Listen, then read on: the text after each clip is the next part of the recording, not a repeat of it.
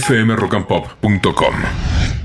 Bueno, señores, tenemos el gusto de recibir al secretario de culto de la Nación, Francisco Sánchez, que aún está en Roma el día después del encuentro cumbre de su santidad con el presidente Milei. ¿Cómo le va, Francisco? Le saluda Ari Paluch desde Rock and Pop. Buen día. Hola Ari, muy bien. ¿Cómo está usted? Bien, bien, gracias. Bueno, en líneas generales hay satisfacción por lo que uno ha leído, una audiencia más larga de lo que se había previsto, un papa eh, que por cierto puso la otra mejilla, dejó de lado algunos agravios, un papa que escuchó, eh, como se dijo, que dejó hablar eh, a Milei para que le contara cuál era su idea, y este gestos de, por lo menos de distensión. ¿Cuál es su lectura de lo que estamos diciendo? Bueno, coincido con todo lo que lo que usted está diciendo. Fue una reunión que, por lo que conversaba con los con los cardenales, con los que estábamos esperando afuera de la de la audiencia, generalmente esas reuniones duran entre 30 40 minutos, a veces 20 minutos. En este caso se extendió bastante más. Y por supuesto entiendo que tiene que ver con con que se trata de un presidente nuevo en la Argentina el Papa, al ser argentino, seguramente, más allá de que es el Papa de la Iglesia Universal, le presta más atención a, la Argentina y más especialmente todavía considerando que este año eh, eh, estimamos que va a visitar nuestro país, con lo cual es importante que tenga una, una, buena relación con el nuevo presidente y que esté preocupado por la situación económica argentina, interesado por saber qué es lo que está ocurriendo, cómo ve el presidente la situación económica y social. Por supuesto que él tiene la mirada, la opinión, tanto de su anuncio en la Argentina como de la conferencia episcopal.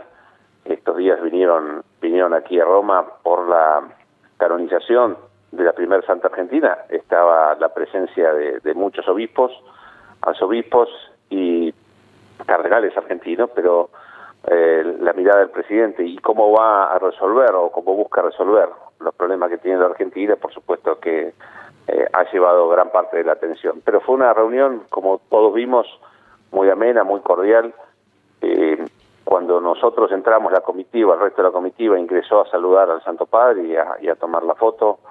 Eh, la verdad que fue fue también un momento muy bueno porque nos, nos dedicó, diría, un comentario, chiste, de alguna manera a todos, a cada uno, este, sabiendo claramente a quienes recibía y haciéndolo de una manera muy, muy amistosa. Así que creo que fue una reunión excelente de lo político, más allá de, que el viaje también tiene que ver con aspecto religioso, con, con, algo muy importante para una buena porción del pueblo argentino, eh, que, como digo, va a tener, tiene a partir de ahora una, una santa, y el presidente vino por esa razón y, por esa razón que vino pidió la audiencia con el Papa, cosa que se dio de manera, eh, bueno, como, como usted dice y como han analizado todos, de manera excelente.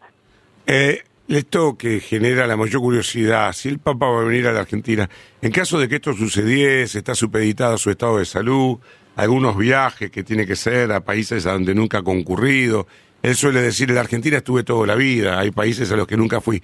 Pero si, si viniera, ¿qué sería? ¿Para octubre, para noviembre aproximadamente?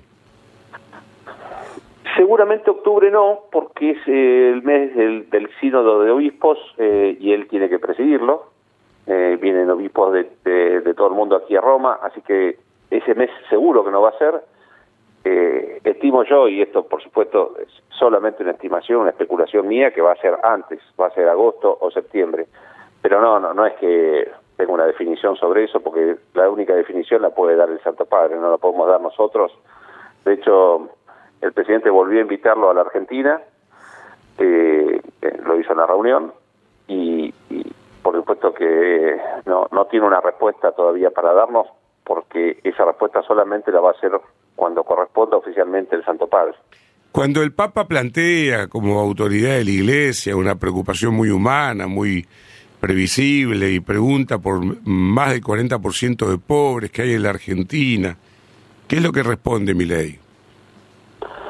Bueno, no sé lo que le ha respondido concretamente en la reunión, porque eso no lo hablé con el presidente, pero no hay duda de que teniendo un plan como el que tiene y que viene expresando desde la campaña, y que se viene concretando ese plan de la manera que, corresponde en, este, estos dos meses de gestión, estos jóvenes dos meses de gestión, eh, y por supuesto con la presencia de la secretaria Sandra Petovelo, secretaria de, Capital Humano, eh, hay una respuesta que se puede gozar para cada una de las cuestiones que por supuesto surgen como inquietud del Santo Padre, de la conferencia episcopal, pero también del resto de las religiones y de toda la comunidad argentina, ¿no? Estamos todos preocupados por la situación económica y, social y, obviamente las derivaciones que esa situación eh, acarrea y por supuesto que eh, no, no, basta solamente con lo que se haga desde el Estado, acá hay que poner un gran esfuerzo desde todos los sectores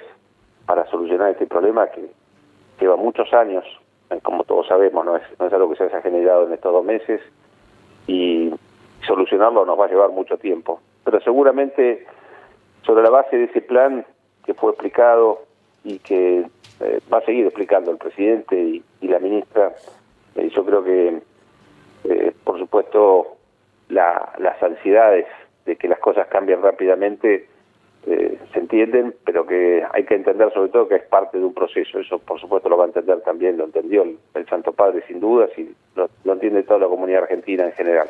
Ah, hay muchos que destacan que realmente honró su condición de cristiano, que puso la otra mejilla, ¿no? Eh, no olvidemos que era el representante del maligno en la tierra, que era un papa comunista, bueno, y él admitió, es una manera de decir me arrepiento, en una entrevista con la televisión italiana, que tuvo tanta repercusión que tuvo que reconsiderar algunas cosas. ¿Qué me dice usted al respecto? Eh, dos cosas. Eh, nosotros somos somos de una tradición judío-cristiana, donde la reconciliación es parte de nuestra tradición.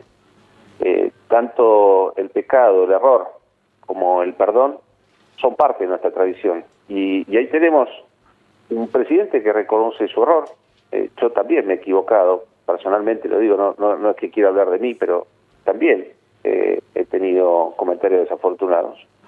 Me eh, he disculpado, he pedido perdón, como lo hizo el presidente, y tenemos del otro lado al Santo Padre, una, una persona que más allá de que nosotros lo vemos como argentino, es el jefe de la Iglesia Universal y ante todo es un pastor, no solamente es un líder, es un pastor, es el pastor de una iglesia, es un sacerdote que ha, perdonado pecados toda su vida.